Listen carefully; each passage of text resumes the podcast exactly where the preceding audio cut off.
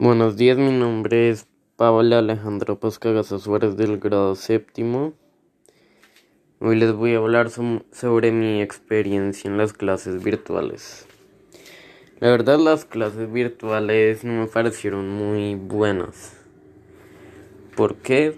Porque la verdad no sentí que aprendiera mucho y porque me estoy volviendo muy sedentario y yo era deportista al menos hasta esta pandemia, entonces, entonces eso está descuidando mi forma.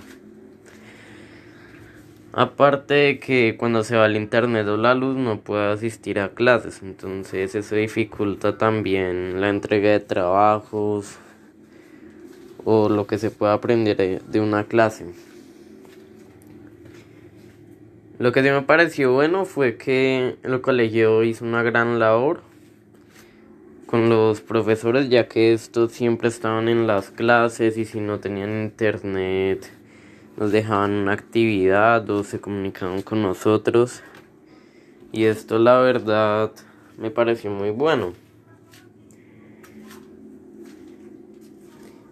Y ya el próximo año esperará que se pueda normalizar esta situación ya que también he sabido que para algunos compañeros ha sido duro, ya que los padres no tienen dinero para pagar la pensión y por eso se les cancelan los exámenes o,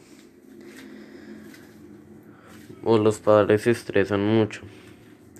Entonces, pues en general mi opinión es esto. Gracias.